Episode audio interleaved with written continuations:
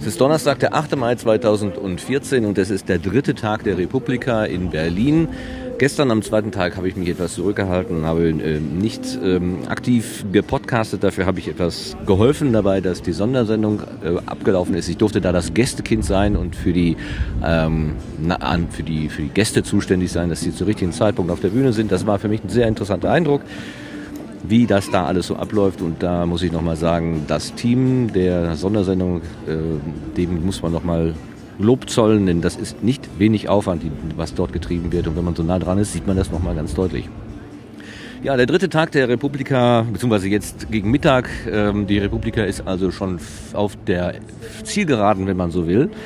Und ich möchte gerne hier ein bisschen äh, ja, so ein Fazit ziehen. Und dazu habe ich mir äh, zwei ausgewiesene Experten herangeholt. Wir haben ja schon am ersten Tag miteinander gesprochen. Ich rede von äh, Nikolaus Wörl, den ich am ersten Tag, wie ich das richtig gehört habe, häufiger Nikolaus genannt habe. Ich weiß nicht, ich spreche so undeutlich. Nikolas und Reinhard Remford. Ähm, die beiden kommen aus äh, Duisburg bzw. Essen, also von der Uni Duisburg-Essen. Ich bin ja nun aus äh, der Ecke Witten. Das heißt, wir Rugebetzler treffen uns in, Witten, äh, in, in Berlin. Aber na, ich möchte auf jeden Fall aber auch mit den beiden reden, weil sie gestern selber Vortragende gewesen sind. Und äh, nach der guten Sitte, wie das in der Sondersendung ist, dass die Menschen erst einen Vortrag halten und dann darüber erzählen, wie es denn gewesen ist, äh, machen wir das jetzt hier auch. Wir sitzen auf der Terrasse. Äh, hier ist ein bisschen windig, im Hintergrund äh, ist auch Musik und die Züge werden durch, das, äh, durch die Aufnahme durchfahren, aber das sind so akustische Nebenbedingungen, die nimmt man hier einfach mal so hin. Ähm, ich starte mal einfach mit dem Nikolas, der hat nämlich gestern auch gestartet. Der hatte um 11 Uhr einen Talk und zwar zum Thema Quantum Computers. Ah, nee, Quatsch. Ach, sag's doch selber. Äh, ja, gute Frage. Muss ich nochmal gucken. Quantums, äh, nee, Diamonds are Quantum Computers Best Friend, glaube ich. War der genau, es fängt nämlich mit den Diamanten an. Ja. Beziehungsweise habe ich gedacht, es fängt mit Diamanten an, weil ich ja auch gehört habe und gesehen und weiß, dass du ein Diamantenforscher bist, sozusagen in Anführungszeichen. Aber du hast erstmal über, ähm, über Quanten gesprochen, hast uns quasi in die Quanten Physik sozusagen eingeführt. Das war für viele vielleicht ein bisschen was Ungewohntes auf so einer Internetkonferenz. Aber sag doch mal ein bisschen, wie hast du dir deinen Talk eigentlich so zurechtgelegt? Ja, es, also ich mein, meine mein Grundgedanke war natürlich, äh, also wir, wir forschen tatsächlich an, an Diamanten, weil Diamanten für Quantencomputer interessant sein könnten als, als Technologiebasis quasi. Ähm, Jetzt ist es natürlich so, dass so eine Technologie wie ein Quantencomputer grundsätzlich schon mal interessant wäre für so eine technikaffine äh, Community wie hier äh, bei der Republika. Ähm, deswegen äh, dachte ich, das Thema könnte interessant sein ähm, und habe den Abstract einfach mal angemeldet äh, oder den, also diesen Titel und mit einem kurzen Abstract. Der wurde dann angenommen und dann hatte ich halt das Problem, dass man mir 60 Minuten gegeben hat, um dieses Thema darzustellen. Ähm, und dann habe ich natürlich angefangen, mir Gedanken zu machen, okay, wie, wie ziehst du sowas auf? Ähm, da steckt natürlich schon relativ viel hinter, wenn du, wenn du Quantencomputer wirklich verstehen willst. Ähm, äh, nicht zu äh, also nicht zuletzt haben wir ja deswegen Physik mal irgendwann studiert. Und dann ist halt die Frage, wie brichst du so ein Thema runter? Wie kriegst du das in 60 Minuten gepackt? Du willst ja auch eine gewisse, einen gewissen Rahmen liefern, wo du sagst, okay, wo ist eigentlich die Relevanz von dem Thema? Warum könnte das für uns alle wichtig werden? Ähm, und genau so habe ich dann angefangen. Ich habe ein bisschen gezeigt, warum könnte ein Quantencomputer wirklich einen Einfluss haben auf die Welt und zwar keinen kleinen. Äh, das ist eine ziemliche Revolution, ähm, äh, wenn, man sich wenn man das mit klassischen Computern vergleicht. Ähm, ich war dann gezwungen, aber ich glaube, das, das ist auch nicht so das, das Schlimmste, weil, weil die Quantenmechanik toll ist, ein bisschen über Quantenmechanik zu sprechen. Das sind ganz faszinierende Effekte, die da auftreten, wenn man zu sehr kleinen Teilchen kommt. Das Faszinierende ist halt, ähm, das ist eine Welt, also oder so ist die Welt aufgebaut. Die Welt funktioniert so, wie die Quantenmechanik sie beschreibt. Wir nehmen es nur halt selten wahr, weil wir halt äh, etwas größer sind als, als diese äh, winzigen Teilchen. Ähm, aber das Faszinierende ist halt, sich vorzustellen, dass die Welt eigentlich, wenn man etwas genauer hinschauen würde, also zu den kleinen Teilchen, genauso funktioniert, wie es die Quantenmechanik vorhersagt. Und da passieren halt ganz erstaunliche Dinge. Also so, sowas wie Quantentunneln, äh, ähm, äh, ähm, diese Unschärfe, die ich ähm, äh, erklärt habe. Ähm, das sind halt äh, Dinge, die unsere Natur beschreiben. Und deswegen war es, glaube ich, ganz unterhaltsam, das auch mal darzustellen. Einem Publikum, der, dem diese Konzepte vielleicht nicht ganz so ähm, bekannt sind. Und daraus ergab sich dann äh, eben der Grundgedanke des Quantencomputers ist ja genau diese Effekte zu nutzen für, für eine neue Art von Computer. Ja, und das war dann sozusagen die Zielgerade auf, äh, in meinem Vortrag, zu schauen, wie kann man so einen Quantencomputer realisieren. Und da wurde dann ganz am Ende, weil du hast ja gerade schon angesprochen, du dachtest, die Diamanten kommen früh. Ganz am Ende konnte ich dann unsere eigene Arbeit vorstellen, eben die Diamanten als ähm, ja, sozusagen äh, der Gag des ganzen Vortrags, wenn du so willst. Jetzt hast du schon fast das Ganze äh, dargestellt, was ich eigentlich noch nachfragen wollte. Aber vielleicht mal, ähm, ich gehe mal davon aus, nicht jeder Hörer, der das jetzt hört, der weiß gleich, wer da spricht. Nikolaus Wörl, Doktor der Physik. Äh, was ist denn eigentlich dein Werdegang? Warum machst du das? Und warum hat es dich zur Republika getragen als Physiker? Ich glaube, hier bist, du ein Exot. Ach ja, äh, das ist glaube ich nicht das Schlechteste, wenn man irgendwo ein Exot ist, dann, äh, dann bist du zumindest was Besonderes. Das ist mir lieber, als wenn ich in der Masse untergehe. Ähm, ja, ich, mein Werdegang ist äh, verhältnismäßig unspektakulär. Ich habe, wie du schon sagst, Physik studiert und beschäftige mich eigentlich seit, äh, seit ich beruflich denken kann mit der Physik. Also für mich war schon immer klar, dass mich Naturwissenschaften interessieren. Äh, für mich war immer klar, dass ich Physik studieren will. Ähm, das heißt, das ist völlig, völlig un, unspektakulär, wie es mich zur Physik gebracht hat. Ähm, ich habe dann ähm, eigentlich in den letzten Jahren, wenn du so willst, die letzten vier, fünf Jahren vielleicht zunehmend äh, gemerkt, dass mir nicht nur die Forschung selbst Spaß macht, sondern auch das Reden darüber. Und damit meine ich nicht so sehr ähm, so ein leer, leeres äh, Gespräch über, über, über Wissenschaft, sondern wirklich äh, die, die Vermittlung dessen, was wir in der Forschung tun, ähm, an Leute, die äh, vielleicht nicht in der Forschung sind, die vielleicht nicht ähm, eine naturwissenschaftliche Ausbildung haben. Also ganz normale Menschen quasi, wenn man das so, wenn man Wissenschaftler und normale Menschen so unterscheiden möchte. Aber auch Kinder beispielsweise. Wir haben äh, mit, mit Reinhard, der hier gerade neben mir äh, gähnt, weil wir gestern noch ein paar äh, Biere spät trinken waren. Ähm, äh, wir haben angefangen, äh, für Kinder Veranstaltungen zu machen. Kinderuniversitäten, äh, ähm, in Museen, Kindermuseen sind, sind wir regelmäßig und machen Experimente mit denen, weil uns das schon fasziniert, über Wissenschaft zu sprechen und zwar ähm, eben nicht von oben herab oder mit, der, mit den Worten, die wir lernen im Studium, sondern ähm, die, die Wissenschaft, die, die spannende Wissenschaft runterzubrechen auf ein äh, Niveau, dass es jeder verstehen kann. Und, der, der Gedanke, warum mir das so am Herzen liegt oder uns ist, dass das einfach extrem spannende Geschichten sind, die man erzählen kann. Man erzählt viel über ähm, über Sportler, da, da kennt jeder die Heldengeschichten äh, ähm, äh, bei, von den Fußball-WMs. Aber ähm, die Wissenschaftler die, äh, an unseren Universitäten und Instituten, die machen extrem spannende Forschung. Das sind ganz tolle Geschichten, die man erzählen kann, welche, welche Sachen da erforscht werden und wie die entdeckt werden. Und ich finde, die Geschichten können erzählt werden. Und das versuchen wir äh, hier. Und äh, ich hoffe, du sprichst uns gleich auch noch auf unserem Post Podcast an. Danke, du warst da gerade eine goldene Brücke. Da, eben, weil du sagtest, äh, du möchtest über das sprechen, was du tust, also mit anderen Menschen in Kontakt treten darüber. Und das ist ja, glaube ich, auch eines der hm, Triebfedern so, oder eine der Triebfedern der Republika. Menschen machen etwas und reden darüber. Manche vielleicht äh, mehr, manche weniger. Manche haben tatsächlich etwas zu erzählen, andere haben vielleicht nur die Freude am Erzählen. Aber das, hier mischt sich ja ähm, äh, eigentlich alles. Und das ist eure Triebfeder. Ihr macht es ja, also ihr sage ich, äh, weil ähm, Reinhard bleibt wach. Um du kommst auch gleich noch dran. Ihr macht ja, und das machen wir jetzt mal eben als kleine Werbeeinlage seit einiger Zeit, seit einem Jahr. Ihr habt ja hier Geburtstag gefeiert, haben wir ja in dem am, äh, vor zwei Tagen auch kurz thematisiert, ähm, macht ihr ja den methodisch inkorrekt Podcast, wo ihr euch hinsetzt zwei, alle 14 Tage und ähm, die Wissenschaftsmeldungen, die euch so untergekommen sind, äh, vorstellt und auch kommentiert und auf eine sehr humoristische Art und Weise besprecht. Ähm, ganz kurz dazu, was war die initiale Zündung für den Podcast?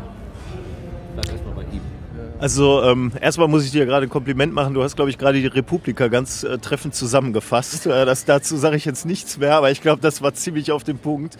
Ähm, mit der, wir, wir sagen immer so schön bei, bei methodisch inkorrekt, äh, der Grundgedanke war eigentlich, ähm, dass wir uns schon immer über Wissenschaft, über aktuelle Forschung unterhalten haben. Wenn du Naturwissenschaftler bist und du, äh, dann gehört es eigentlich fast dazu, dass man so die, die, die ganz großen Journals, Nature und Science immer mal liest. Und dann diskutiert man natürlich auch so in der Mensa beim Essen oder beim Bier also beim Bier abends, nicht in der Mensa, ähm, äh, über die neuesten äh, Entdeckungen.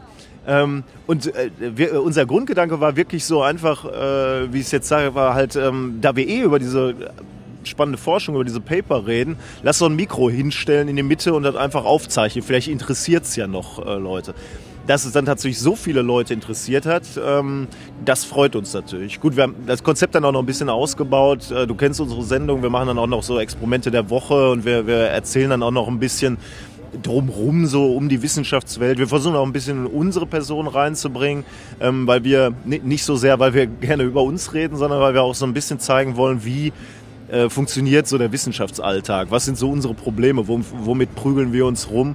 Ähm, um Leute zu zeigen, eigentlich um ein positives Bild zu zeigen, um zu sagen, äh, wenn, wenn ihr darüber nachdenkt, in die, in, äh, was Wissenschaftliches zu machen oder, oder auf die Uni zu gehen oder was zu forschen, dann ist das ein tolles, tolle Möglichkeit, sein Geld zu verdienen und, und, sein Leben zu verbringen. Das macht uns unheimlich viel Spaß und ich glaube, das, ähm, das bringen wir, glaube ich, auch rüber und ich, ich hoffe, dass, äh, dass wir da auch äh, den Eindruck machen, dass das äh, eine gute Sache ist, ähm, in, in der Forschung zu sein.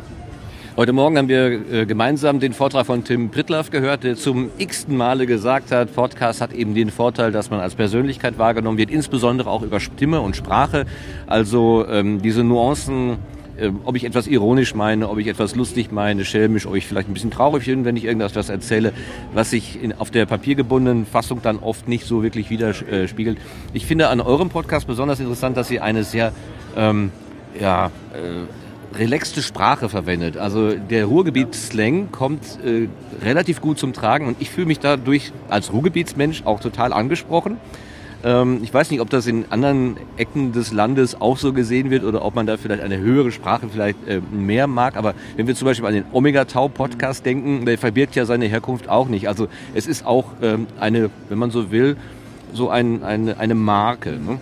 Macht ihr das absichtlich irgendwie? Also ich habe, ich muss sagen, bei den allerersten Folgen äh, habe ich immer äh, so ein bisschen versucht, äh, nicht ganz so viel Dat und Wat zu sagen, wie wir es im Ruhrgebiet gerne machen. Und meine Frau hat dann immer sofort gesagt, ja, man hört, dass du dir das abtrainierst so und lass es, mach, bleib so wie du bist. Und bisher muss ich sagen, haben wir auch nur Positives gehört. Ähm, also ich habe eigentlich noch nie irgendwas Negativeres gehört, wo, wo, wo man gesagt hätte, äh, das klingt ein bisschen archplatt. Ich glaube, es ist so, wie du sagst, ähm, wirkt dann halt authentisch. Und wenn wir das nicht machen würden, dann würde man uns das auch nicht mehr abnehmen.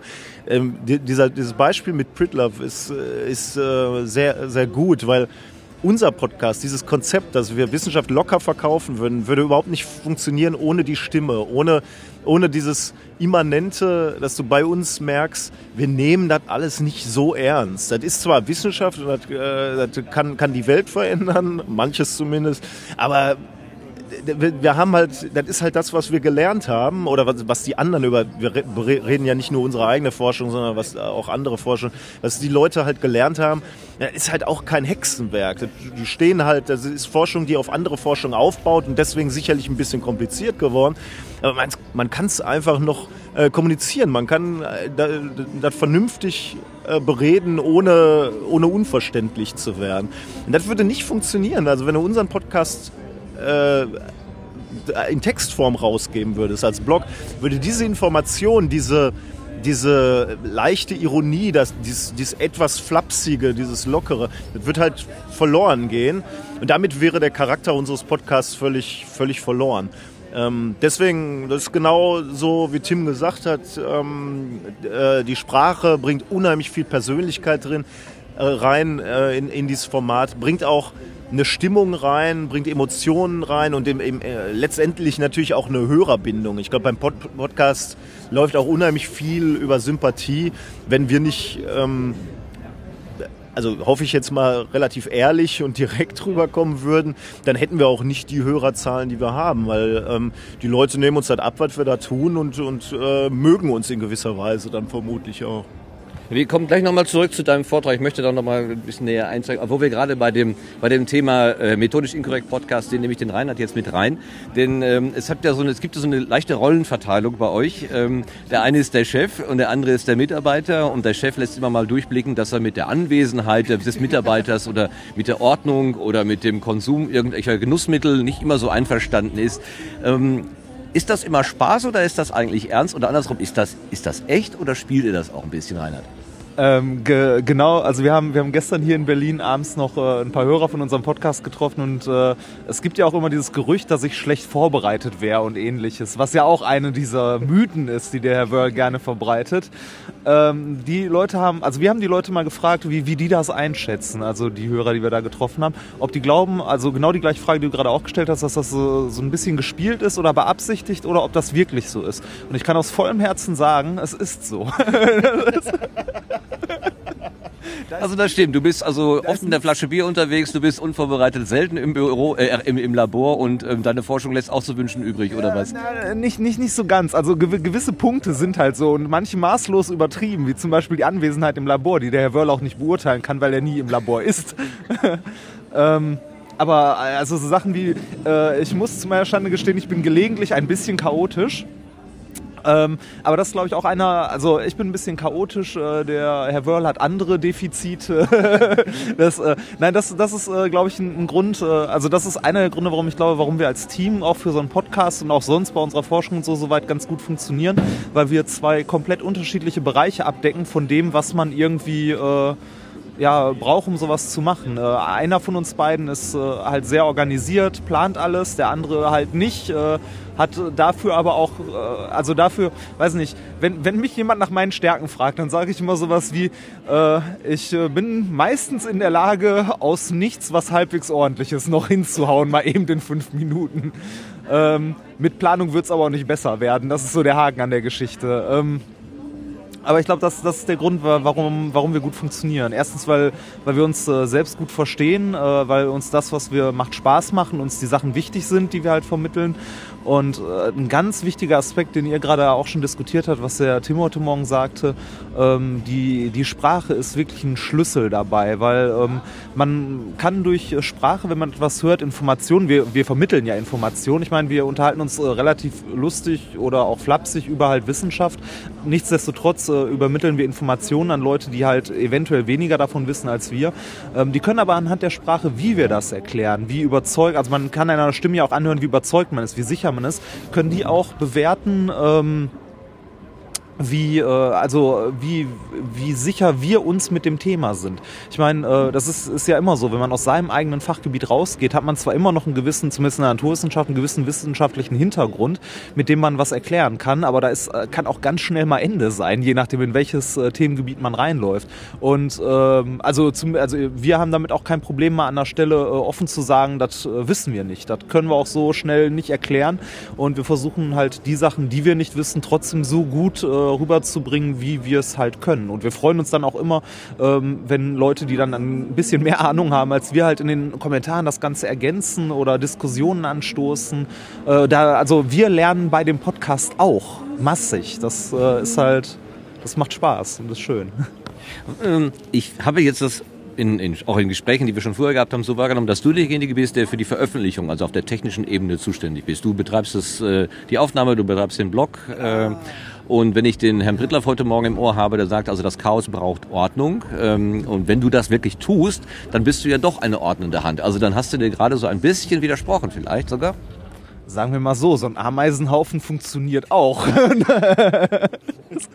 also ähm, äh, das, das mit der mit der Technik äh, und so weiter und der Träger, das, das stimmt schon im Groben. Der also die Aufnahmetechnik macht im Großen und Ganzen äh, der liebe Herr Wörl. Ähm, aber äh, dieses ganze rausposaunen ins Internet und äh, sich um den Feed kümmern und so, das äh, um den Server und so weiter, das liegt halt bei mir. Das ist aber bei weitem nicht so geordnet, wie es von außen erscheint. Das, äh, wobei ich mittlerweile mittlerweile ein bisschen mehr Struktur drin habe, weil ich gemerkt habe, dass es mir ein bisschen Arbeit abnimmt. Also mir ist es so gegangen, dass ich mich vom Raumzeit-Podcast final habe sozusagen inspirieren, inspirieren lassen, zu sagen, so, da fange ich jetzt auch was mit an. Ich versuche mir, ich arbeite ja auch an der Uni, äh, ich versuche mir Leute zu schnappen, die was zu erzählen haben, auch wenn sie es selber noch nicht glauben. Ich versuche die da so ein bisschen anzufixen. Habt, hattet ihr auch ein Vorbild? Oh, ein Vorbild ist eine gute Frage. Also wir, wir haben beide äh, also äh, relativ viele Podcasts gehört, wobei ich noch nicht so lange wie der Nikolas. Und äh, so ein einzelnes Vorbild, also äh, ich kann jetzt erstmal nur für mich sprechen, so ein einzelnes Vorbild hatte ich eigentlich nicht. Ich fand, äh, das, was wir vorhatten zu machen oder was wir jetzt auch machen, war äh, zu der Zeit noch nicht so, also gab es zu der Zeit noch nicht so viel und ich fände es auch toll, wenn es noch mehr Wissenschaftspodcasts gäbe, auch welche, die das halt äh, versuchen auf einem äh, Niveau zu machen, beziehungsweise in einer Art zu machen, dass es jeder verstehen kann, ohne äh, große Vorkenntnisse. Ähm, und für, für mich war ein Vorbild eher so, ein, so eine Mischung aus mehreren Podcasts zu sein. Also schon so ein bisschen ernsthafter wie zum Beispiel Omega Tau, aber äh, dabei auch äh, unterhalten wie NSFW oder so. Also so, so eine Mischung aus der ganzen Sache. Das, äh, und ich glaube, das kriegen wir meistens ganz gut hin, oder? Was hattest du einen Plan? Äh, naja, ähm, es gibt ähm, ja auch nicht, also du sagst das so negativ. Äh, natürlich habe ich schon eine gewisse Vorstellung gehabt, wohin die Reise gehen soll. Wir haben ja auch ähm, uns einen Plan gemacht, also wie so, ein, so eine Sendungsstruktur aussehen könnte. Es gab eine ähm, es gibt äh, einen amerikanischen Podcast, der heißt This Week in Science. Ähm, der ist ein, ein, bisschen so, dass dort auch äh, aktuelle Paper besprochen werden. Nicht ganz so detailliert oder so lang wie, wie bei uns. Wir greifen uns ja eigentlich nur vier Themen raus, die wir dann ein klein bisschen länger besprechen. Ähm, aber ähm, viel mehr, also ein wirkliches Vorbild ist so, wie der Reinhard gesagt hat. Also man, man hatte äh, man wollte halt auch unterhalten, man wollte in Mikro sprechen und äh, eigentlich wollte man sich ausprobieren. Also wir hatten, genau, wir hatten, wir hatten vorher halt auch schon ähm, diese ähm, so, so ein bisschen äh, populärwissenschaftliche Veranstaltung wie ein Science Slam gemacht, über den ihr wahrscheinlich gleich noch sprecht. Ähm, das war, heißt, dieses Sprechen über Wissenschaft war uns nicht ganz fremd. Aber wir wollten ja was Neues ausprobieren, ein neues Format ausprobieren und wir haben dann auch schon, eigentlich war die Idee, in ein Mikro zu sprechen, äh, vorher da. Also wir hatten Lust auch, weil wir viele Podcasts gehört haben. Äh, Wer hatte die denn konkret? Wer hat das Mikro mitgebracht, hingestellt und gesagt, so reinreden? Ach, ich glaube, da, da kann man nicht, äh, sowas ergibt sich so, wenn, wenn man so wie wir zusammensitzen ähm, und, und wir haben uns halt ausgetauscht, hier hört ihr den Podcast mal an, hört ihr den mal an, dann wird irgendeiner von uns mal irgendwann gesagt haben, ähm, äh, das wäre doch... Ähm, äh, das soll, lass uns das doch auch machen. Und dann haben wir eben ein paar ähm, Dinge mal durchgespielt. So, wollen wir einen, einen Ruhrgebietspodcast machen, war eine, eine Vorstellung, ähm, wobei wir ähm, ja uns dann nicht so recht getraut haben, weil äh, erstens sind wir dann nicht, auch nicht so, äh, wir leben im Ruhrgebiet, aber da, da hätten, hatten wir so das Gefühl, das könnte sein, hat uns dann irgendwann die Themen ausgehen und das ist natürlich auch nur von lokalem Interesse. Ähm, ähm, dann so ein Geek- und Nerd-Podcast gibt es eigentlich auch schon genug. Und äh, eigentlich waren wir so ein bisschen blind und haben gar nicht gesehen, ähm, dass wir eigentlich das, was wir beruflich machen, also dass eigentlich unsere Stärke ist, die, die Naturwissenschaft, äh, dass wir das eigentlich umsetzen müssen. Ähm, das haben wir dann irgendwann erkannt und gemacht und äh, wir hatten auch erst noch, also wir hatten unter anderem auch die Idee, ähm, zumindest erinnere ich mich dann noch grob in der Mensa mal mit dir darüber gesprochen zu haben, dass wir äh, halt äh, einen Podcast über die Uni machen wollten, beziehungsweise äh, über, also über das Leben an der Uni. Und das äh, hat sich ja teilweise noch bis methodisch inkorrekt halt durchgezogen. Es ist halt ein Teil davon geworden. Ähm, wir haben auch gemerkt, so ja, als einzelnes, also als Konzept komplett für einen Podcast, nur was von, also einfach nur vom Uni-Alltag zu erzählen, ist halt auch nicht, vielleicht ein bisschen langweilig und gibt jetzt auch nicht so viel her. Dann hatten wir auch mal überlegt, vielleicht Leute interviewen, aber da gibt es ja auch schon Leute, die das machen, äh, wie Nikolas gerade sagt. Und dann äh, ist das irgendwann so eine Mischung aus mehreren Ideen geworden, äh, mit dem Schwerpunkt halt auf dem, was wir ständig machen. Also äh, äh, Paper lesen, äh, uns über Wissenschaft unterhalten und wenn wir uns das gegenseitig erzählen, dann können wir es auch anderen erzählen. Und äh, ein, ein Hinweis noch, äh, dieses Thema Wissenschaft ist natürlich auch unglaublich dankbar, weil es geht nie aus. Ne? Du, äh, also so eine, so eine, du hast immer Ideen für eine Sendung, weil du, äh, du musst nicht groß danach suchen, du so, liest dir so die, die aktuellen Wissenschaftsmeldungen durch und ähm, recherchierst dann noch ein bisschen dazu, aber du findest eigentlich immer wieder Themen. Ne? Das ist super dankbar. Wenn du jetzt einen Apple-Podcast machst, dann, dann gibt es da halt schon mal Durststrecken, wo du über nichts reden kannst. Ne? Also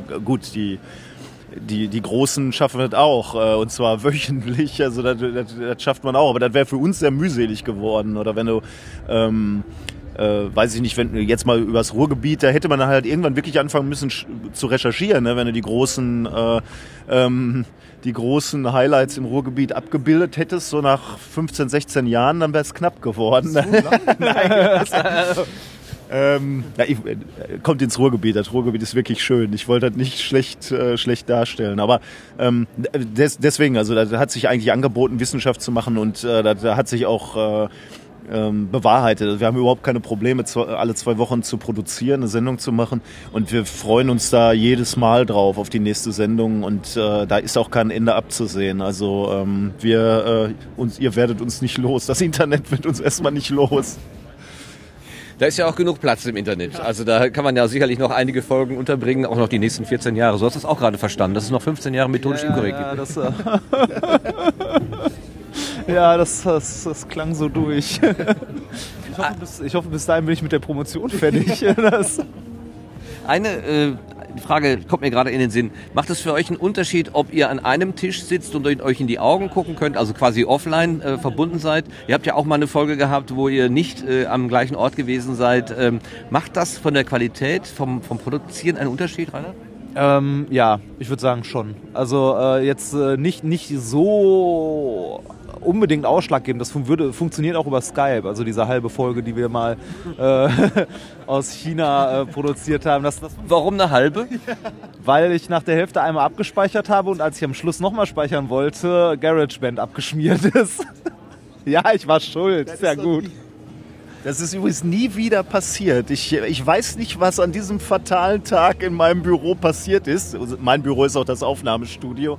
Äh, ich möchte, ich werde es auch nie erfahren, aber das ist immer noch, das ist vielleicht sowas für, für Hoaxilla. Die können das mal aufklären, was da passiert ist. Ich sag dazu nichts mehr. Macht das für dich einen Unterschied? Ja, Nikolas. Ähm, genau, äh, zurückzukommen auf die Frage, ob das einen Unterschied macht, das, das bringt uns fast wieder zu dieser, dieser Aussage von Tim gerade. Auch dieses äh, sich gegenübersitzen äh, hat natürlich so Meta-Informationen. Ne? Also wenn wir, ähm, wenn, wenn wir uns ansehen können, äh, äh, du gibst ja schon mal so Signale ähm, und ähm, äh, ich will mal eben ein Signal äh, oder eine Handbewegung äh, beschreiben, die Reinhard gerade machte. Wenn man sich so mit dem Zeigefinger von links nach rechts unter dem, unter dem Kinn so vorbeifährt, ähm, vielleicht können sich die Hörer das vorstellen, was das bedeuten könnte. Ja, aber häufig ist es einfach so, dass man... Äh, ähm unser Podcast ist halt so ein bisschen, zwei Freunde unterhalten sich über Wissenschaft und dann macht es halt Sinn, wenn man sich in die Augen äh, gucken kann und sich mal anlachen kann und dabei auch äh, da, ähm, diese menschliche Wärme, die ich fühle, wenn ich mich mit dir unterhalte, wenn die rüberkommt, ähm, das macht schon einen Unterschied. Also ähm, wir haben es jetzt nicht dauerhaft ähm, vor, irgendwie über Skype zu machen, aber wenn man nötig sein würde, funktioniert es natürlich auch. Das, würden wir dann, das würde uns jetzt nicht hindern, äh, weiter Sendungen zu machen. Aber es ist schon angenehmer, wenn man sich sieht. Also ich sitze gerne mit Leuten, Genauso wie ich jetzt gerne mit dir hier sitze, das hätte man ja auch über Telefon machen können, aber es ist was völlig anderes, wenn man den Menschen sieht, wie reagiert er auf das, was ich sage. Ähm, das bleibt dann doch bei Skype ziemlich auf der Strecke. Lustigerweise ist beim Hören bei mir genau der gegenteilige Eindruck. Ich habe ja ein paar Sendungen jetzt im Sendezentrum äh, verfolgt bei der Aufnahme. Da habe ich mich tatsächlich vom Optischen immer sehr ablenken lassen. Also ich kann besser, wenn ich wirklich was hören, also verstehen will, kann ich besser einfach nur hören. Ähm, aber wenn ich mich unterhalten möchte oder aufnehmen möchte, ist es mir tatsächlich auch lieber, wenn ich tatsächlich dann im, im selben Raum bin. Also das ist, das könnte man mal, ähm, könnte man mal soziologisch oder psychologisch aufarbeiten vielleicht. Äh, sehr interessant, ja. Die, die Produktion äh, anders ähm, wahrgenommen wird dann als, als die, die, das, der, der Konsum quasi einer Audio, äh, eines Audiopodcasts. Ja, das ist interessant, ja. So, jetzt sind wir im Prinzip am Ende einer ersten Frage. Die erste Frage war, warum seid ihr eigentlich auf der Republika? Die, die, äh, äh, die einfache Antwort ist, das ist ein Treffen von Bloggern und Podcastern. Wir sind Podcaster, also fühlen wir uns angesprochen, deswegen sind wir hier. Aber, wie wir gerade ja eingangs sagten, du hast auch einen Vortrag gehalten äh, über Quantencomputer. Ich mach's mal, versuch's mal in meinen Worten zusammenzufassen. Du hast uns erzählt, also nochmal, ähm, das wird ja auch alles im Internet richtig sauber äh, dokumentiert. Also gibt es ein Video dazu. Du musstest auf Englisch sprechen. Es wurde uns ähm, vorher die Wahl gestellt, ob wir es auf Deutsch oder Englisch hören wollten. Aber weil der Raum sehr gut gefüllt gewesen ist und auch viele äh, internationale Gäste da gewesen sind, hast du mal eben auf Englisch umgestaltet. Äh, äh, einfach beeindruckend. Aber äh, ich habe trotzdem was verstanden, nämlich ähm, Du hast einen historischen Überblick gemacht, sozusagen. Computer haben groß angefangen als große, raumfüllende Maschinenschränke, sind immer kleiner geworden, weil man die Technik besser beherrscht hat, man, weil man auch andere Strukturen eingesetzt hat, also vom, von der Röhre auf den Transistor und so weiter, bis man auf einer atomaren Ebene quasi angekommen ist. Und wo, da geht es jetzt erstmal nicht, klein, äh, nicht weiter. Wir wissen ja alle aus unserer Schule, Atome sind die kleinsten Teile. Und das ist schon mal falsch. Denn es gibt noch kleinere Teile in den Atomen. Da gibt es die Protonen, Neutronen und Elektronen. Und ja, bevor ich mich jetzt hier um Kopf und Kragen rede. Und da beginnt es interessant zu werden, weil das ist die Ebene, auf der neue Computer entstehen können, mit ganz besonders tollen Eigenschaften, die nämlich die Sachen nicht mehr nacheinander bearbeiten, sondern wie Reinhard mir gestern versucht zu erklärt hat, äh, versucht hat zu erklären, so, aber ich dann schon abschalten musste. Sie können verschiedene Sachen gleichzeitig machen. Und Sie können vor allen Dingen Dinge, die in der Welt der Kryptologie passieren, also wo äh, schwierige Rechnungen gemacht werden, um etwas zu verschlüsseln, die so schwierig sind, dass man, wenn man sie rückrechnen will, im Moment noch Jahre dafür braucht, möglicherweise in äh, überschaubare Zeiträume rücken. Das heißt also auch, auch aus diesem Aspekt heraus ist das, was ihr da erforscht, für Internetnutzer und Leute, die die Kryptologie hier hochhalten, etwas sehr, sehr Wichtiges. Also ich glaube, das war sozusagen die Klammer, die du dann am Ende nochmal äh, über die Diamanten, die, also ist ein Thema für sich, da könnten wir auch nochmal äh, stundenlang drüber reden, also geschlossen hast. Ja? Gut und richtig zusammengefasst? Ja, sehr gut. Da ist nichts äh, hinzuzufügen. Alles mehr kann man meinem Vortrag entnehmen, weil äh, also zusammenfassen kann man den nicht besser. Genau so, ja. Ähm, ja, da kann ich nichts zu sagen. Hast du, hast du, du hast alles mitgenommen, was, äh, was man mitnehmen konnte aus diesem Vortrag. Kardinalfehler, eine, eine, oft eine geschlossene Frage gestellt, der Gesprächspartner hat nur Ja oder Nein zu sagen. Ja. Genau, ja, das, das musst du dir selber ankreiden jetzt. Hättest du mit so viel Publikum gerechnet? Ähm, wir, also wir hatten vorher diskutiert ähm, und äh, haben so ein bisschen ähm, gesagt, es gibt eigentlich nur zwei Extreme. Entweder äh, es kommt gar keiner oder der Raum ist einigermaßen oder ist gefüllt.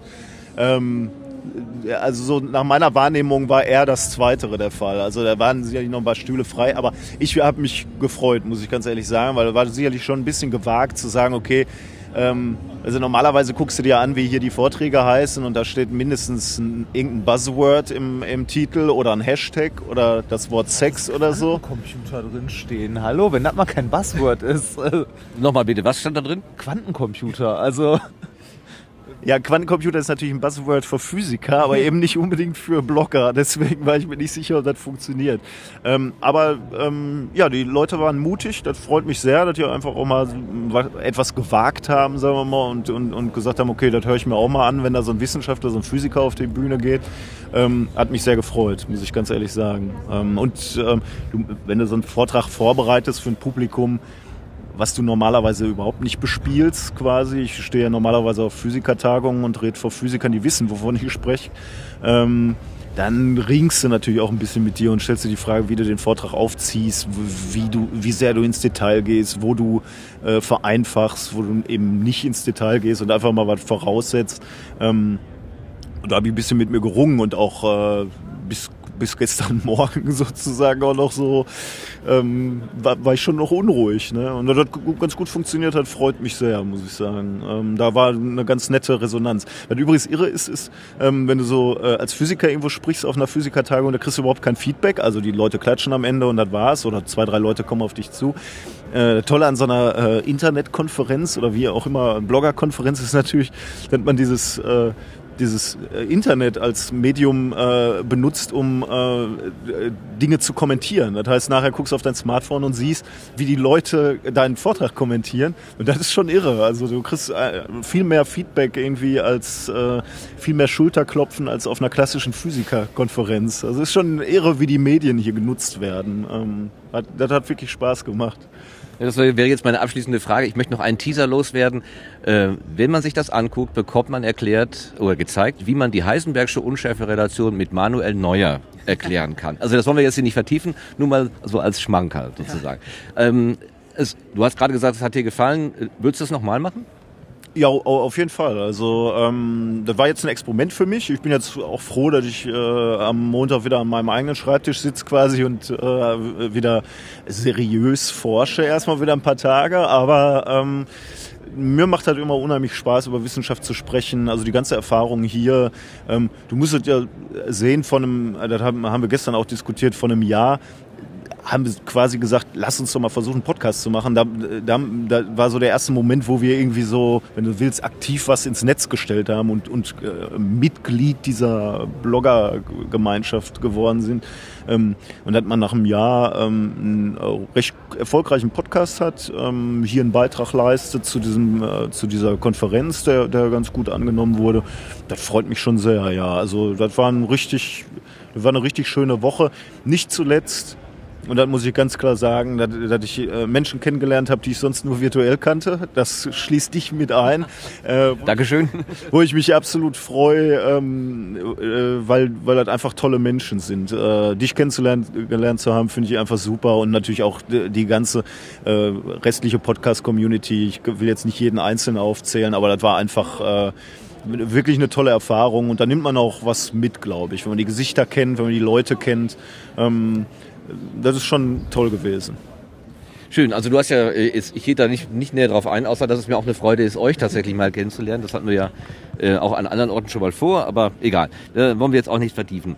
Ähm, du hast gerade ein Wort genannt, ähm, nämlich den Science Slam. Das ist auch eine Form der Darstellung von Wissenschaft in der Öffentlichkeit, aber etwas anders, als du es gemacht hast. Äh, du hättest ja gestern Morgen, du hast ja gegen 11 Uhr gesprochen, sehr schwer mit einer Flasche Bier in der Hand auf die Bühne gehen können. Das hat aber am Abend gegen 20 Uhr der Reinhard gemacht. Reinhard, was hast du denn da gemacht mit deiner Flasche Bier?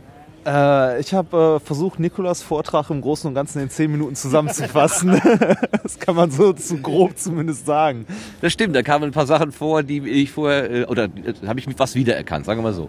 Äh, ich hatte tatsächlich einen äh, Kollegen neben mir sitzen während Nikolas Vortrag, also einen anderen Science-Slammer, der Mediziner ist, der wie aus Zitat von ihm von Physik überhaupt gar keine Ahnung hat und auch nichts versteht, der als Grundlage meinen Science-Slam-Vortrag aber kannte, weil ich mit dem schon öfter auf der Bühne stand zusammen. Und der meinte, äh, der konnte Nikolas Vortrag sehr gut folgen, weil er die Grundprinzipien dafür aus meinem Science-Slam kannte.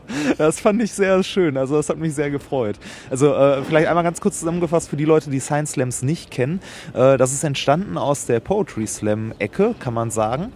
Also äh, Poetry Slams kennen ja viele Leute, dass äh, Leute zehn Minuten Zeit haben, ein Gedicht vorzutragen oder einen Text und ähnliches. Und äh, es ist dann mal ein äh, sehr äh, inspirierter Mensch auf die Idee gekommen, das Ganze könnte man doch eigentlich auch mal mit Wissenschaft machen. Und äh, hat dann in Darmstadt war es, glaube ich, eine der ersten Science Slams ja, äh, ins Leben, ins, wirklich ins Leben gerufen. Ist äh, tatsächlich sogar eine deutsche Erfindung, die mittlerweile nach Amerika rübergeschwappt äh, ist. Ähm, der hat sich dann gedacht, so, okay, wir stellen mal äh, vier bis fünf Wissenschaftler auf die Bühne, die jeweils zehn Minuten Zeit haben, ihr Promotionsthema, ihre Doktorarbeit, äh, also ihr oder ihre Diplomarbeit, Bachelorarbeit, was auch immer, vollkommen egal aus welchem Fachbereich, ob es Naturwissenschaftler sind, ob es Philosophen sind oder sonst wer. Ähm, halt mal äh, dem Publikum äh, darzubringen und das auch auf einem Niveau, dass das jeder versteht, ohne jegliche Vorbildung und äh, nach Möglichkeit möglichst unterhaltsam. Also es ist schön, wenn man was zum Schmunzeln hat, was zum Lachen, vielleicht was, was einen kurz nachdenklich macht oder so. Im Großen und Ganzen ist es aber ähm, ja, man kann sagen, die Wissenschaft, äh, die sonst so in der Universität äh, häufig hinter verschlossenen Türen stattfindet oder zumindest gefühlt von vielen Menschen, äh, wird aus der Universität in ein anderes Umfeld gebracht und zwar in, in, auf diese Slam-Bühne und diese Slambühnen sind äh, eigentlich nie in Universitäten, sondern Slambühnen findet man in Kneipen, in äh, Cafés, Theatern, äh, halt da, wo Menschen sich wohlfühlen, weil die meisten fühlen sich in der Uni jetzt nicht so wohl, wenn sie im Hörsaal sitzen. Bei manchen sind es böse Erinnerungen und es äh, halt eine, also Science Slams äh, finden immer, also eigentlich immer in einer sehr, sehr entspannten Atmosphäre statt. Also man muss nicht zwingend immer ein Bier dabei haben, ähm, aber es ist schon eher so Kneipen, äh, Atmosphäre unter freundlichen vielen Menschen. Und äh, dieses Jahr hat der, also haben die Veranstalter des Science Slams, äh, so aus der Region Berlin, äh, mit den Veranstaltern der Republika, die haben sich irgendwo gefunden und äh, dank dessen gab es auch hier auf der Republika ein äh, Best of Science Slam sozusagen, wo ähm, gestern vier großartige Slammer äh, halt ihren Vortrag einmal dem Republika-Publikum sozusagen vorgestellt haben. Hat äh, mir sehr viel Spaß gemacht und ich glaube den anderen dreien auch. Vorstellen ist ein, ist ein schönes äh, Stichwort, weil ich möchte dich auch gerne erstmal den, den Hörern so ein bisschen vorstellen. Ähm, äh, fangen wir mal damit an. Science Slam machst du ja heute oder gestern nicht zum ersten Mal gemacht, sondern du machst das schon eine ganze Weile und du bist sogar ein Meister geworden, ja. Aber vielleicht noch, äh, was, äh, was ist denn deine persönliche Beziehung jetzt zur Physik? Du bist Doktorand oder? Äh, ich bin äh, Doktorand, ja, seit jetzt, äh, ich glaube, etwas mehr als zwei Jahren. Ähm, also ich habe auch Physik studiert, noch äh, einer der letzten Diplomstudenten bei uns an der Uni und äh, beschäftige mich halt, äh, da ich in der gleichen Arbeitsgruppe wie auch Nikolas bin, ähm, halt mit ziemlich genau den gleichen Themen. Also die Arbeitsgruppe beschäftigt sich schon sehr, sehr lange mit Kohlenstoffschichten und ich bin in meiner Diplomarbeit und dann jetzt auch in der Promotion irgendwann mal bei Diamantschichten und NV-Zentren hängen geblieben. Und ja, das versuche ich dann auch in meinem Slam den Leuten zu zu erklären, was das ist.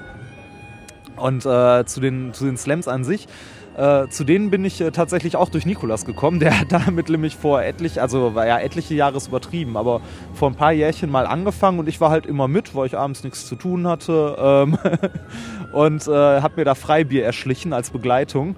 Und äh, irgendwann fragte mich einer der Veranstalter, ob ich nicht auch mal Lust hätte. Und äh, da ich, wie gesagt, mit Nikolas ja auch schon relativ lange diese Kindergeschichten und so gemacht habe äh, und auch seitdem tatsächlich gerne auf der Bühne stehe, habe ich mir gedacht, ja, kannst du auch mal probieren. Habe damit letztes Jahr im März angefangen äh, mit den Slams und äh, hat ganz gut funktioniert und hat dann tatsächlich bis zur deutschen Meisterschaft noch gereicht. Das und ich habe immer noch unglaublich viel Spaß daran. Ich muss nur gucken, dass ich irgendwie da mal hier und da ein bisschen kürzer trete, damit ich auch mal wieder was im Labor mache. Sonst äh, bekommen diese Verleugnungen vom Herrn Wörl irgendwann noch äh, fruchtbaren Nährboden. Das ist Aber wir wollen nicht verschweigen, du hast bei der deutschen Meisterschaft tatsächlich gewonnen. Du bist also der deutsche Meister im Slammen.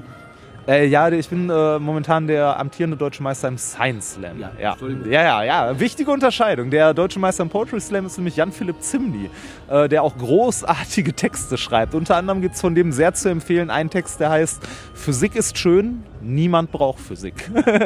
der ist großartig, der ist wirklich sehr äh, hörenswert. Kann ich dir nur sehr ans Herz legen, da mal reinzuhören.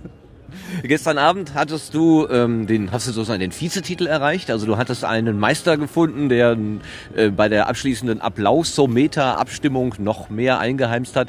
Würde man aber eine Verteilungskurve äh, äh oder sagen wir das Integral über äh, die gesamten äh, Applausbekundungen äh, machen, hättest du wahrscheinlich gewonnen, denn du hattest während deines Vortrags, glaube ich, noch mehr äh, äh, Applaus, was dann übrigens, übrigens dann auch dazu geführt hat, dass dir die Zeit davon gelaufen ist. Denn du bist damit Opfer deines eigenen Erfolges geworden. Man hat tatsächlich, wie du gerade sagtest, nur zehn Minuten Zeit.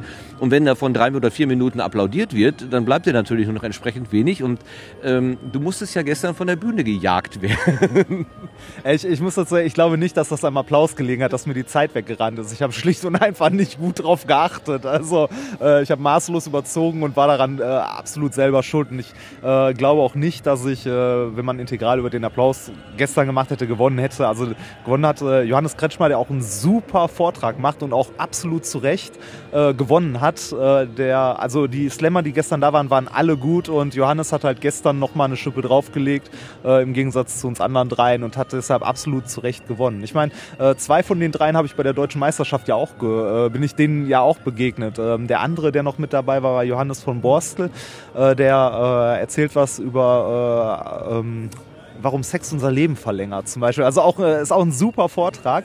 Und äh, gegen Johannes habe ich, glaube ich, schon viermal verloren beim Science Slam. Ein einziges Mal nur gewonnen und das war zufällig die Meisterschaft. Das, also ähm, es, es, es, geht, es geht bei den Science Slams, also es geht, also ich kenne fast keinen Slammer, dem es wirklich ums Gewinnen geht. Es geht darum, äh, halt seine Sachen mal Leuten vorzustellen, Leute, also ein Publikum zu haben, das interessiert zuhört, äh, das äh, lacht. Also wir sehen es alle gerne, wenn die Leute lachen und äh, wenn man die Leute unterhalten kann. Und äh, da die Science Slam Gemeinde jetzt auch nicht so groß ist, ist das eigentlich eher so eine kleine Familie. Also ähm, wie gesagt, ich treffe den jo Johannes habe ich schon häufiger bei irgendwelchen Slams getroffen und wir freuen uns eigentlich immer, wenn wir äh, uns da irgendwo abends sehen und Bier zusammen trinken können. Also nächsten Samstag ist zum Beispiel auch noch mal ein Slam im Adlershof im äh, Rahmen der Langen Nacht der Wissenschaft Berlin-Brandenburg. Da werden wir auch wieder zusammen auf der Bühne stehen und äh, also wir sind, glaube ich, gegenseitig unsere größten Fans und applaudieren uns auch immer äh, so gut wir können und freuen uns auch immer, wenn der andere gewinnt. Also Das hat man wirklich gemerkt gestern. Der Moderator meinte ja, äh, die anwesenden Menschen, das wäre eine besondere, äh, also die, würde man so normalerweise beim Slam nicht antreffen. Äh, Ist das so? Ich bin das erste Mal bei dem Slam gewesen, kann das nicht beurteilen. War das ein besonderes Publikum da gestern? Also das, das Publikum auf der Republika ist natürlich schon sehr speziell. Du hast hier sehr, äh, also normalerweise hast du bei einem Slam eine äh, sehr homogen gemischte Gruppe an Menschen, von alt bis jung. Ähm, Nicht homogen, heterogen. äh, meine ich doch. Das halt, ah, ja. ja. Also Nikolas wirft gerade ein, äh, meint äh, heterogen, nicht homogen. Ähm, also du, du, hast, du hast eine äh, sehr durchmischte Gruppe. Äh, äh, eine sehr durchmischte Gruppe und viele Leute, die, also auch viele Leute, die, die jetzt nicht unbedingt internetaffin sind oder ähnliches. Und ähm, hier auf der Republika hat man ja schon einen, also das klingt, ja, ist schwer zu beschreiben, man hat hier schon einen gewissen Menschenschlag, der hier rumrennt. Also es sind äh, Blogger im Großen und Ganzen und Leute, die was mit Medien zu tun haben und mit Kommunikation und äh, Publikation. Und äh, das hat man sonst halt nicht, aber das äh, Publikum gestern hier war großartig. Also ähm, war sehr lustig, sind gut mitgegangen und äh, hat Spaß gemacht. Den Vortrag hast du jetzt aber nicht speziell für die Republika hergestellt, anders als Nikolas das gemacht hat, sondern das ist etwas, äh, was du schon länger in der Schublade liegen hast. Äh, ja, das ist halt äh, mein Science Slam Vortrag. Äh, je nachdem, welcher Veranstalter den Science Slam organisiert, ist es zum Beispiel auch Rahmenbedingung, dass man eigene Forschung vorstellt. Also beziehungsweise man muss äh, das erklären, was man wirklich macht und kann sich nicht einfach ein Thema raussuchen, was man interessant findet. Ähm, und äh, wenn man einmal sein Thema, das man hat in einem Vortrag äh, zusammengefasst hat, der funktioniert, bei dem man weiß, der gefällt den Leuten und so, dann ähm, hat man den einmal fertig und benutzt. Also man äh, trägt eigentlich im Großen und Ganzen immer wieder den gleichen Vortrag vor. Es gibt natürlich Nuancen, dass er sich unterscheidet. Allein schon, weil ich es nie auf die Kette kriege, genau den gleichen Vortrag normal zu halten. Das ist immer ein bisschen was anderes. Man geht auf das Publikum ein, man geht auf den Abend ein, auf seine Mitstreiter. Ähm, und äh, es ist auch immer sehr, sehr stark abhängig vom Publikum, welcher Witz zum Beispiel funktioniert und welcher nicht. Und welchen man eventuell mal ausbauen kann oder welchen auch nicht. Ähm, während... Äh, während den Slams, die ich gemacht habe, und es geht eigentlich allen anderen Slammern, die ich kenne, genauso, probiert man auch mal Sachen aus. Also man, man lässt mal irgendeinen Witz weg, weil der beim letzten Mal nicht so gut funktioniert hat und versucht mal was anderes mit reinzubringen oder versucht irgendwas besser zu erklären. Äh, die variieren schon immer so ein bisschen, aber im Großen und Ganzen bleiben die halt gleich. Das ist jetzt was anderes als das, was der Nikolas jetzt extra hier für diese Konferenz quasi vorbereitet hat. Ich glaube, ein Knaller ist ja die Gleichung mit den beiden Katzen, die du da eingebaut hast, nach Schrödinger. Äh, ob die Katze jetzt lebt oder äh, tot ist, das hast du ja äh, in eine Gleichung gepackt, die ich auf den ersten Blick tatsächlich für mathematische Zeichen gehalten habe. Und erst beim zweiten und dritten hin, hingucken habe ich gedacht, Moment mal, diese Zeichen, wenn ich die jetzt zusammenfüge, dann ergeben sie Katzen. Eine steht auf ihren Füßen und die andere liegt auf dem Rücken und die Füße sind in der Luft. Ähm, wobei, ich muss sagen, das stimmt ja nicht so ganz, denn wenn die Katze tot wäre, würde ich nicht erwarten, dass die Füße in die Luft ragen, oder? Ja, das, das sind äh, tatsächlich zwei so kleine Comic-Katzen. Ähm, eine steht, äh, also es ist, es ist eine mathematische Formel und die könnte, also die ist so sogar richtig, wie sie da steht. Nein. Ja, doch, im Grunde schon, weil die, die Katzen sind eigentlich nur äh, Platzhalter für Zustände. Also und äh, ob man da jetzt einen Pfeil nach oben hin macht oder eine Katze, die steht oder liegt, ist egal. Es ist äh, trotzdem richtig. Ich muss dazu auch, ähm, ich muss dazu auch ganz klar sagen, äh, diese geniale Formel mit diesen beiden Katzen, die ist nicht auf meinem Mist gewachsen. Also ähm, die ist ein bisschen bekannter auch schon äh, im Netz. Äh, die findet man auch, wenn man ein bisschen sucht. Und ich fand die Idee so großartig, weil es halt genau diesen, äh, dieses Beispiel von Schrödingers Katze mathematisch richtig, aber trotzdem sehr, sehr schön beschreibt, dass ich die einfach mit in den Vortrag packen musste. Das, Und die 1 durch Wurzel 2 war auch nicht erfunden, sondern das ist tatsächlich... ja, das, das ist tatsächlich so. Das ist ein Normierungsfaktor. Das, Ich habe gedacht, mein Gott, da hat er sich jetzt irgendwie so ein, so ein übliches äh, äh, Konstruktor ausgesucht, was weiß ich, da irgendwie ähm, Wahrscheinlichkeitsnormalverteilung oder so. Da ist ja auch so ein 1 durch Wurzel irgendwas. Also, nein, das ist tatsächlich alles... Also, Donnerwetter, guck mal. ähm, ja, das muss ich erstmal verdauen. Hier bin ich gerade ein bisschen rausge... Äh, ja, er spricht einfach äh, von, von alleine weiter. Sehr schön, danke. Also wenn, wenn den Vortrag mal jemand gucken, also sich angucken möchte, den findet man auch auf YouTube. Äh, ich weiß nicht, ich glaube, den Vortrag von Nikolas, der wird hier von der, wurde von der Republika auch aufgenommen und ist online.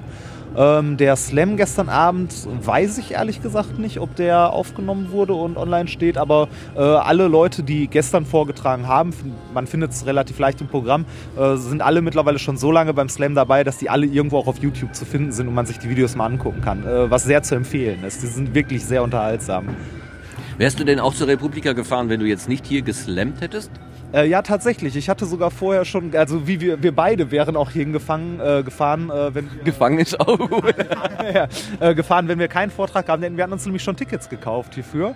Und äh, Nikolas hatte dann äh, halt äh, irgendwann gesagt, äh, seiner Maxime zufolge, wenn ich auf eine Konferenz fahre, dann trage ich da auch vor, äh, mal, ein, äh, mal ein Abstract eingereicht, das auch prompt angenommen wurde. Das heißt, wir brauchten schon mal ein Ticket weniger, weil wir als Speaker keins brauchte. Und irgendwie zwei Wochen ähm, vor der Republika jetzt hat mich der Veranstalter der Science Slam hier aus Berlin-Brandenburg halt angerufen, weil Montag vor der Republika war ein Science Slam und jetzt halt am Samstag danach, bei dem ich zugesagt hatte, weil ich gesagt habe, ich bin eh hier. Der sagte mir dann, hier, auf der Republika ist auch noch ein Science Slam, äh, willst du da nicht auch noch mit hinkommen? Äh, dann kriegst du da Ticket umsonst. Und äh, ja, sicher, gerne. Und äh, das, äh, ja, wir wären auch so hier, aber sowas schöner. Nein, es hatte ja auch noch einen guten Grund. Ihr habt ja, das haben wir ja äh, vor zwei Tagen auch schon besprochen mit ähm, Conshines, dem, auch dem Wissenschaftspodcast aus dem Süden Deutschlands äh, mit ähm, Marielle und Katrin einen gemeinsamen Podcast gemacht aus, aufgrund eurer beiden Jubiläen sozusagen. Das wäre ja also auch sonst nicht möglich gewesen. Äh, Nochmal ganz kurz, wie war das da?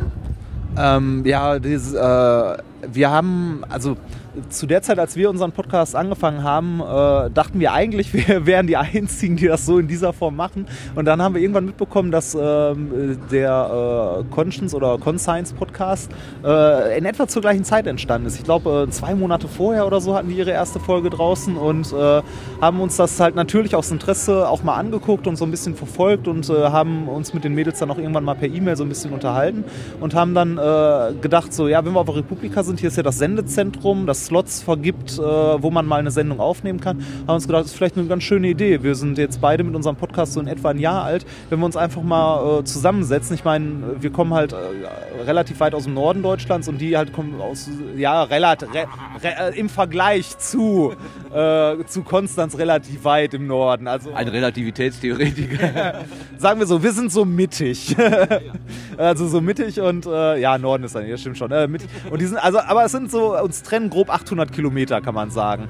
Äh, was schon eine ordentliche Strecke ist. Und wir haben uns gedacht, wenn wir uns hier, wenn wir zufällig sowieso beide hier sind, könnten wir uns ja mal, äh, wenn wir beide ein Jahr alt sind, einfach mal im Sendezentrum zusammensetzen und uns einfach mal ein Stündchen unterhalten. Oh, ohne irgendwie ein großes Konzept, einfach mal wie habt ihr euren Podcast erlebt? Wie waren für euch die Anfänge? Wir konnten dann erzählen, wie es für uns so war und konnten uns halt ein bisschen mal äh, austauschen, wie es so mit unseren, mit unseren Podcasts halt läuft.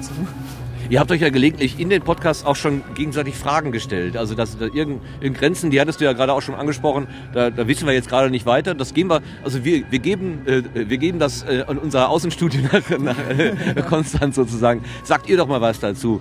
Ähm, ist das ein, also so eine einmalige Geschichte oder könnte da auch was so strukturelles draus werden?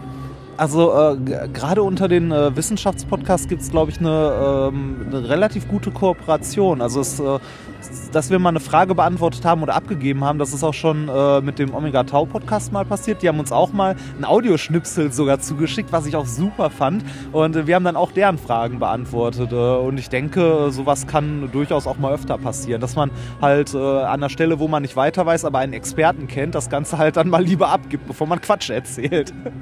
Ja, das, das war, glaube ich, mit diesem Raumschiff, was, um es abzubremsen, beschleunigen muss oder so. Ja, also auch so anti-intuitiv, das seid ihr genau die Fachleute. Also immer, wenn man es nicht versteht, dann muss man euch fragen.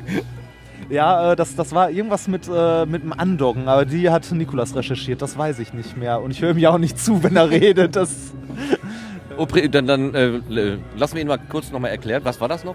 Äh, Erst, erstmal beeindruckt mich, dass du alle unsere Folgen offensichtlich wirklich gehört hast, weil du kannst dich an alle erinnern. Äh, vielen Dank dafür. Du bist also der Hörer, den wir haben. Ähm, ja, genau so war es eigentlich. Ähm, also es war so ein bisschen die Frage, ich bin tatsächlich etwas abgewichen von der eigentlichen Frage. Ähm, ich ich glaube, die, die Frage war eigentlich, wohin äh, geht die Energie, wenn, äh, wenn ein Raumschiff bremst, glaube ich, ne? oder, oder irgendwo zusammenstoßt. Ah, genau, andockt. Genau, wo geht dann die Energie hin? Geht die ins, also wenn, wenn so eine Raumkapsel an eine Raumstation ankoppelt, ko, ko, äh, äh, geht die Energie dann in die äh, Station. Ich bin dann ein bisschen davon abgekommen. Beim Recherchieren habe ich dann er- erstmal begriffen für mich, und das hat der Reinhard ja gerade schon gesagt, wir lernen selber immer viel bei unserem Podcast. Ähm, wie kompliziert dieses Undock-Manöver ist. Äh, das ist extrem kompliziert, weil sich, äh, du kannst nicht einfach in einer Umlaufbahn deine Geschwindigkeit ändern. Äh, das kannst du schon, aber damit äh, änderst du auch deine ähm, Flughöhe unmittelbar. Und dann macht natürlich so ein Undock-Manöver, wo, wo es ja darum geht, du musst eine Raumstation einholen, äh, extrem kompliziert. Es geht halt nicht darum, mal Gas zu geben und wieder abzubremsen, sondern du musst auch noch irgendwie berücksichtigen, dass du hoch und runter fliegst dann, wenn du, wenn du so willst. Und das war eine irre Frage. Also da, ähm, von, von daher dieses... Ähm, diese Cross-Referenzen zu anderen Wissenschaftspodcasts finde ich eigentlich wahnsinnig äh, fruchtbar, muss ich sagen. Und mit unserem Schwester-Podcast, wie wir so schön sagen, ähm, äh, Conscience, äh, wird, wird das sicherlich äh, weiter passieren. Die beiden sind halt ähm, ähm, von ihrer Ausbildung ähm, Biologen, wir sind Physiker ähm, da macht es einfach nur Sinn, äh, gelegentlich mal so, zu sagen, okay, da, so weit können wir dieses Thema erfassen, falls wir was Falsches gesagt haben oder wenn, wenn ja. da noch was hinzuzufügen ist, ähm, äh, sagen das vielleicht die, die Mädels von Conscience. Ähm, bisher hatten wir Glück, die haben uns dann immer abgenickt und haben gesagt, das war okay, wie ihr das gemacht habt. Okay, dann ähm, also wir, wir, erwähnen jetzt noch einmal methodisch inkorrekt, das ist euer Podcast. Wir haben erwähnt äh, Conshines, ähm, das sind die Mädels aus Konstanz, die auch äh, Wissenschaftsnachrichten machen mit dem biologischen Blick sozusagen. Die machen weniger Physik, aber versuchen eben auch den Blick über alles zu machen. Omega Tau Podcast als schon lange etablierter Technik, äh, also ja, ich sag mal, Technik-Podcast trifft es nicht ganz. Die haben auch soziale Themen. Also das ist auch so ein buntes Potpourri von allen möglichen Sachen. Also die nennen wir jetzt mal exemplarisch. Es gibt noch ein paar andere, die können wir jetzt nicht, nicht so alle nennen. Noch? Äh, haben wir eigentlich erwähnt, dass wir das Omega Podcast uns interviewt hat? Oh ja. ähm, äh, Nein. Äh, am 10. Ähm, 6. Äh, nee, 10.5. Äh, 10.5. kommt ein Interview raus. Sie machen eine Folge über uns. Also wir wurden interviewt. Und ähm, da ähm, geht's, also wir wurden von unseren Hörern immer mal wieder gefragt, ähm, was macht ihr denn eigentlich? Weil wir halten unsere Forschung so ein bisschen raus. Wir wollen nicht immer über uns reden, äh, wir wollen über andere Forschung reden. Ähm, äh, wir wurden aber immer wieder von Hörern gefragt, was macht ihr denn eigentlich? Das interessiert uns auch.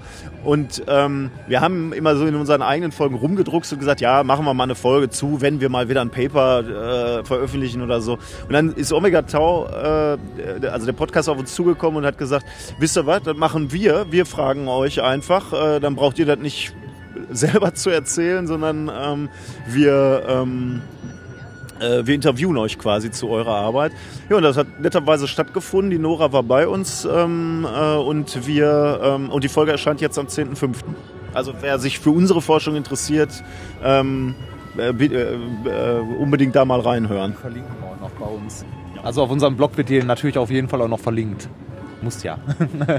das ist aber eine Omega Tau Podcast Folge zum Thema methodisch inkorrekt. Äh, quasi methodisch inkorrekt. Ich glaube, die, die offizielle Folge heißt dann Kohlenstoffschichten oder so. Ich weiß nicht mehr genau. Wir, wir reden halt über unsere Forschung auf dem, auf dem Gebiet der Diamanten und, und des Graphens, ähm, weil dort ja auch aktuelle Themen sind, passt das ganz gut. Ähm, wir haben aber natürlich auch ein bisschen methodisch inkorrekt drin und äh, wir, wir, können uns da nicht ganz verleugnen. Von daher, ja. Also es geht aber nicht um, um methodisch inkorrekt, sondern eigentlich um unsere Forschung, ja. Gut, um das Ganze jetzt zum Ende zu bringen, bevor der Reinhard ganz umfällt hier, aber der hat sich ja total klasse gehalten. Also du kannst, man hat es dir im Gespräch überhaupt nicht angemerkt. Das, das ist immer der Punkt. Äh, ich, ich bin immer auf so einem niedrigen Level, ich bin immer total am Ende, aber wenn es sein muss, dann bin ich sofort da. Das ist das, was ich meinte. Das, danach kannst du mich wieder wegschmeißen. Also Reinhard der lebende Standby-Modus. Ja, so in etwa. Das, das äh, trifft es ziemlich gut, glaube ich. Versuch doch nochmal in einem Satz die Republika 14 und deine Eindrücke hier zusammenzufassen. Oh, ja, viel. Das ist unglaublich viel gewesen hier. Ähm, ich, ich kann das nicht zusammenfassen, weil äh, mir, mir geht es immer noch so wie, äh, vor, wie vor der Republika. Ähm, da hat mich mein Bruder zum Beispiel gefragt, ähm, ja, du fährst ja da, was, was ist das überhaupt? Und ich habe gesagt, ja, eine Blogger- und Internetkonferenz. Er so, ja, was macht er da? Dann habe ich gesagt, ich weiß es nicht. Das ist, geht mir immer noch genauso. Es ist hier so viel zu so vielen Themen von äh, Wissenschaft, gerade jetzt, wo ja noch das äh, irgendwie Wissenschaftsjahr 2014 ist, ähm, also zu äh, Open Science, also wie, wie gehen wir mit äh, Wissenschaft in der Öffentlichkeit um, wie gehen wir mit Daten um in der Öffentlichkeit, jetzt nach äh, in der Post-Snowden-Ära. Ähm, und äh, wie, wie gehen wir nicht nur mit unseren persönlichen Daten um oder mit Datenschutz an sich, sondern wie gehen wir auch mit Forschungsergebnissen um? Ähm, also es war so viel zu, äh, also der Schwerpunkt dieses Jahr würde ich sagen liegt eindeutig auf Datensicherheit äh, beziehungsweise ähm, Netzfreiheit kann man sagen. Äh, aber das jetzt in einem Satz zusammenzufassen, kriege ich nicht hin. Gibt es irgendeine Inspiration, irgendeine Zündung, irgendeine Idee, die du mit nach Hause nimmst und sagst, ah, das habe ich hier jetzt zum ersten Mal so wahrgenommen, da möchte ich gerne dranbleiben? Äh, ja, ich habe jetzt aus äh, seinem eigenen Munde dann doch tatsächlich erfahren, dass David Hasselhoff nichts mit dem Mauerfall zu tun hat.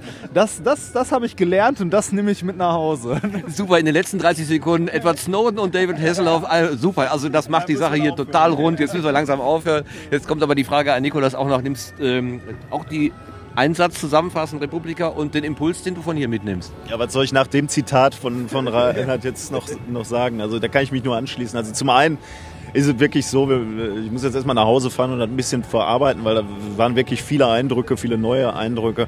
Es ist halt so, ähm, ich glaube, die ganze Veranstaltung war selbst nicht so genau, äh, die kannst du nicht unter ein Motto packen. Also das wird zwar versucht oder du versuchst hier irgendwie so ein, irgendwie so, äh, ich glaube, das geht gar nicht. Das ist aber, weil, weil es sehr divers ist, sehr vielfältig. Ähm, das ist aber auch, ähm, so auch was du gerade gesagt hast, ne, manche Leute haben was zu sagen, manche nicht, manche wollen nur gerne was zu sagen haben. Ähm, das ist aber, glaube ich, eine Stärke der Veranstaltung, weil dadurch eine unheimliche Dynamik äh, passiert. Du bist sehr frei in dem, was möglich ist, was präsentiert werden kann.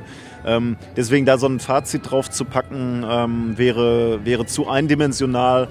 Äh, Mache ich jetzt auch nicht. Ähm, wir, wir, bleiben bei David Hasselhoff hat die Mauer nicht eingerissen. Das ist, glaube ich, die, die Botschaft, die hier rausgehen sollte. Und er wird auch das Internet nicht retten. das, das, hat er allerdings nicht gesagt, das sagt Reinhard jetzt. Okay, dann bringen wir die ganze Sache zum Ende. Ich danke euch, dass ihr jetzt über eine Stunde ja, doch, wir haben eine Stunde zusammen. Das ist fast, äh, hätte ich also nie im Leben nicht mitgerechnet. Ähm, eine Besonderheit hatte euer Podcast auch, dass ihr auf Hörerfragen und Hörerwünsche besonders eingeht. Und ich möchte euch noch eine mitgeben, die hat auch was mit Raumfahrt zu tun. Ich war nämlich äh, Gast bei der ähm, Philae Commission Commissioning, oh ja, yeah, also da, wo man das kleine Schwesterschiff zur großen Raumsonde Rosetta ähm, in Betrieb genommen hat, äh, war ich äh, Gast in Köln, ja. Und äh, das ist auch ein Annäherungsmanöver im Weltall, wo letztendlich dann dieser kleine Länder, dieser viele auf diesem Kometen Churyumov Gerasimenko, ja, ja, ja, ich habe es geschafft und ich habe es so geübt, ähm, abgesetzt wird. Könntet ihr das vielleicht nochmal in irgendeiner Folge besprechen? Das ist im November der Fall, also ist es noch ein bisschen hin. Also ich finde allein dieser Flug, der da gemacht wurde und das Manöver, ich habe mir da so ein paar Sachen erklären lassen äh, von Physikern auch, ähm, aber ich finde das schön, wenn ihr das auch nochmal aufnehmen würdet. Also an der Stelle mein Wunsch an euch und damit äh, entlasse ich auch, äh, entlasse ich euch auch und sage nochmal Dankeschön. Aber das letzte Wort habt ihr. Also äh, das garantieren wir dir. Das ist ja genau das, was wir machen wollen in unserem Podcast Aktuelle Forschung. Und äh, ich garantiere dir, wenn zum ersten Mal eine Sonde auf einem Kometen landet, oder ja genau, dann, äh, dann werden wir davon berichten und äh, wir werden das technisch begleiten quasi und, und, äh, und, und ein paar Worte dazu sagen, was da passiert ist. Äh, und vermutlich werde ich auch wieder übermäßig ins Schwärmen geraten, weil mich fasziniert sowas immer unglaublich, dass es menschlich möglich ist. Und Reinhard wird dann wieder die Augen verdrehen. Das ist mir aber völlig egal. Ähm, das verspreche ich dir, dass dazu einige, äh, oder dass wir das in der Sendung verarbeiten. Ja, danke schön. Äh, Rainer, tut mir leid, dass ich dir das jetzt antun muss. Ja, ist nicht schlimm. Das, das wird schon hinhauen irgendwie. So, wir verschwinden jetzt mal hier von der Terrasse, denn äh, nicht nur das Internet ist von der Cloud sozusagen beeindruckt, sondern auch wir. Die schöne äh, Frühlingssonne, die uns ja eigentlich die ganze Zeit über gelückt hat, ist von hinter den Wolken verschwunden. Es ist doch empfindlich kühl. Denn eine Stunde im Freien äh, reicht jetzt auch. Also nochmal schönen Dank. Ähm, absolute Hörempfehlung, methodisch inkorrekt. Bevor jetzt jemand komplett vom Stuhl fällt, hören wir lieber auf. Ich danke allen fürs Zuhören und sage einfach bis zum nächsten Mal. Ne? Tschüss zusammen. Danke, tschüss. Ciao.